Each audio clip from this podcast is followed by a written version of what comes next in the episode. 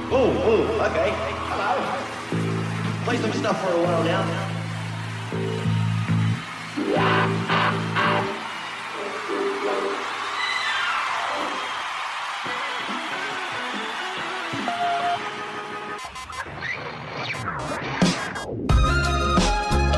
Esto es Randy, la cabina del género independiente.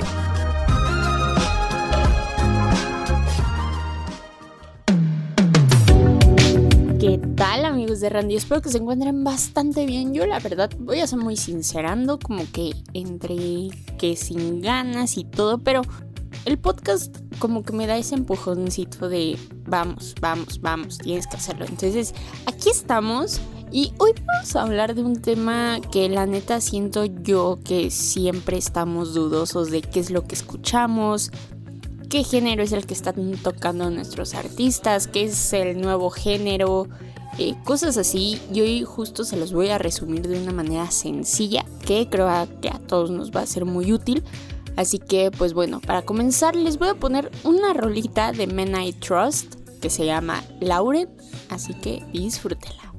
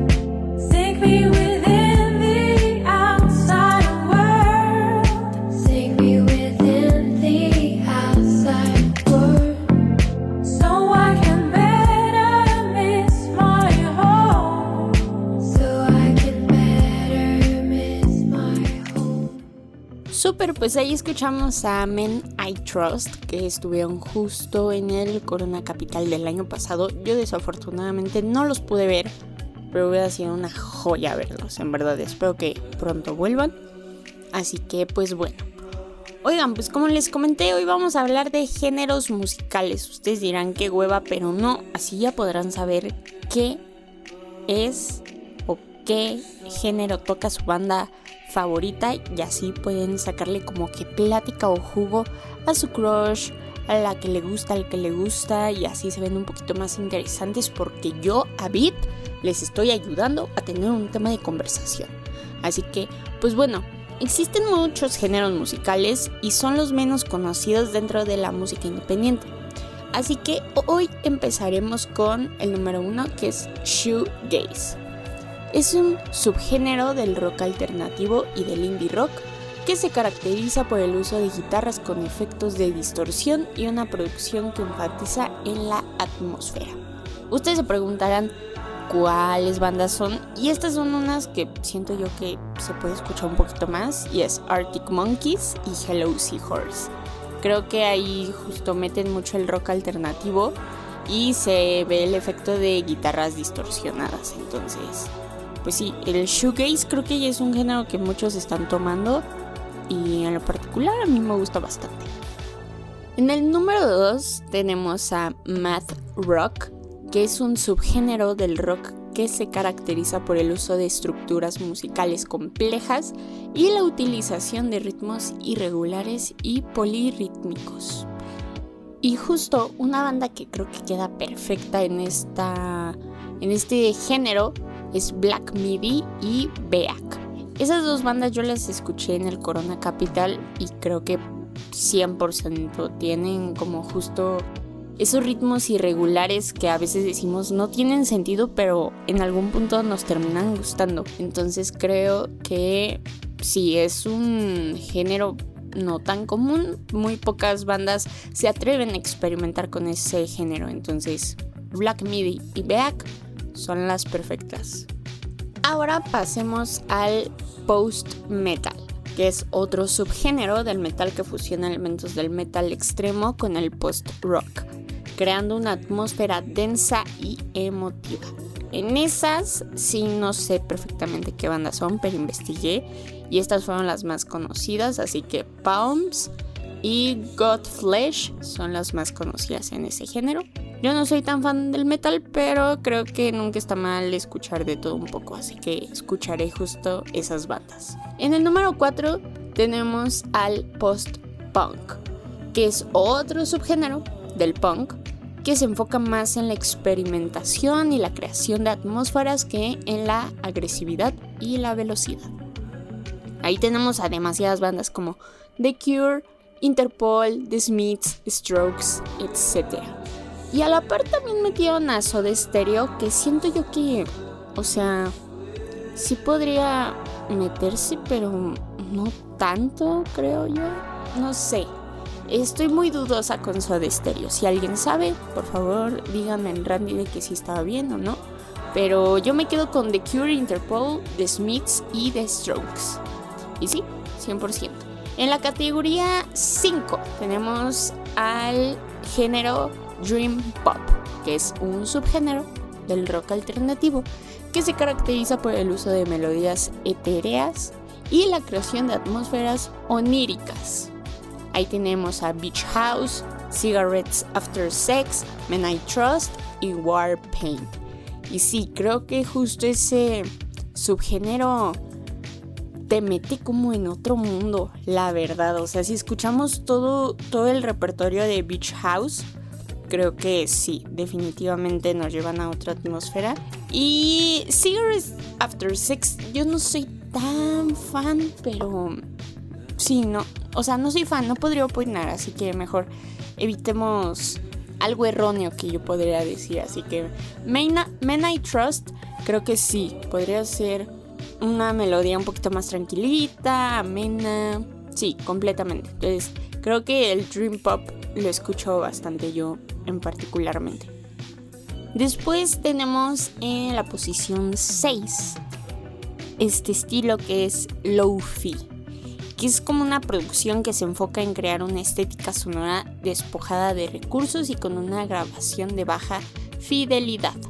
Y bueno, tenemos a The Strokes y Bratty. Creo que Bratty queda completamente ahí en ese estilo. Y muchos lo definen con ese, entonces la verdad me quedo con eso. Y pues bueno, creo que todos hemos escuchado alguna canción de Bratty. No tengo más que decir. En la posición 7 tenemos a Chamber Pop, que es un subgénero del pop que se caracteriza por la incorporación de elementos orquestales creando una atmósfera melancólica y emotiva. Ahí tenemos a The Beach Boys, Beach House otra vez, Arcade Fire y The Cooks. Y ya para acabar tenemos el indie folk. El indie folk mexicano siento yo que ha evolucionado de una manera impresionante y bueno, Ed Maverick ha sido el precursor, podría decir, del indie folk. Pero bueno, si no sabes qué es el indie folk, es un subgénero de folk que se caracteriza por el uso de guitarras acústicas y de una producción minimalista.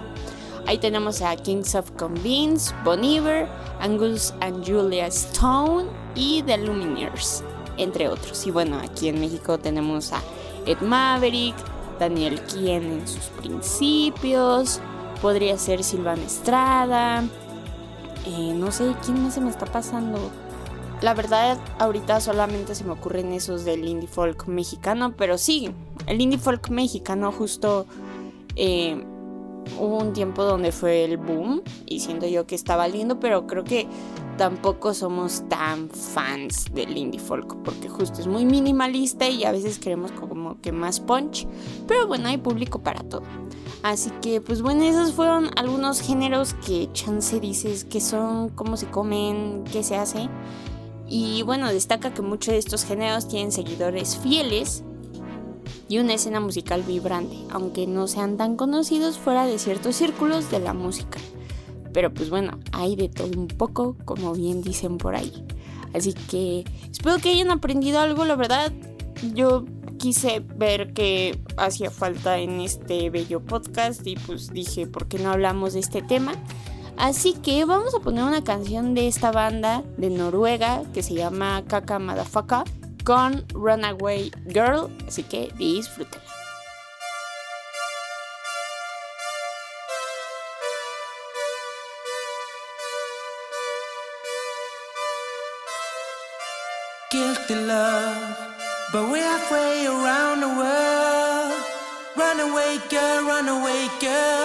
Run away, girl, run away, girl.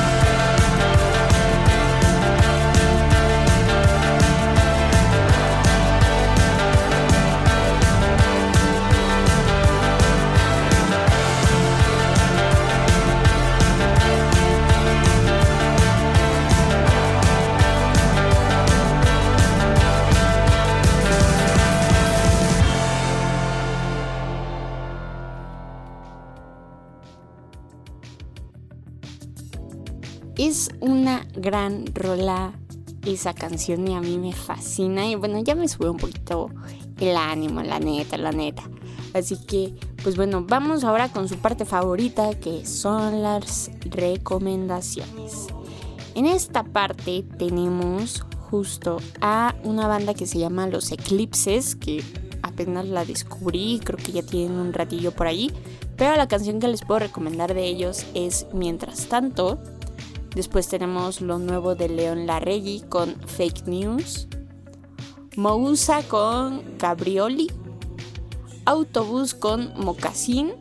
Y por el momento, eh, Thundercat y Tame Impala sacaron nueva rola que se llama No More Lies. Así que vayan a escucharla en su plataforma favorita. Amigos, esto ha sido todo por el podcast. Espero que hayan aprendido algo, se les haya pegado algo, si descubrieron una nueva rola y que les encanta. Pues bueno, espero que, que, sean felices. Así que ya saben que nos pueden seguir en todas las redes sociales como randy.podcast, literalmente en todas. O si no, nada más nos encuentran como Randy. Somos los únicos. Ya saben de que siempre, siempre, siempre, siempre deben de apoyar a los artistas independientes, sea cual sea el género.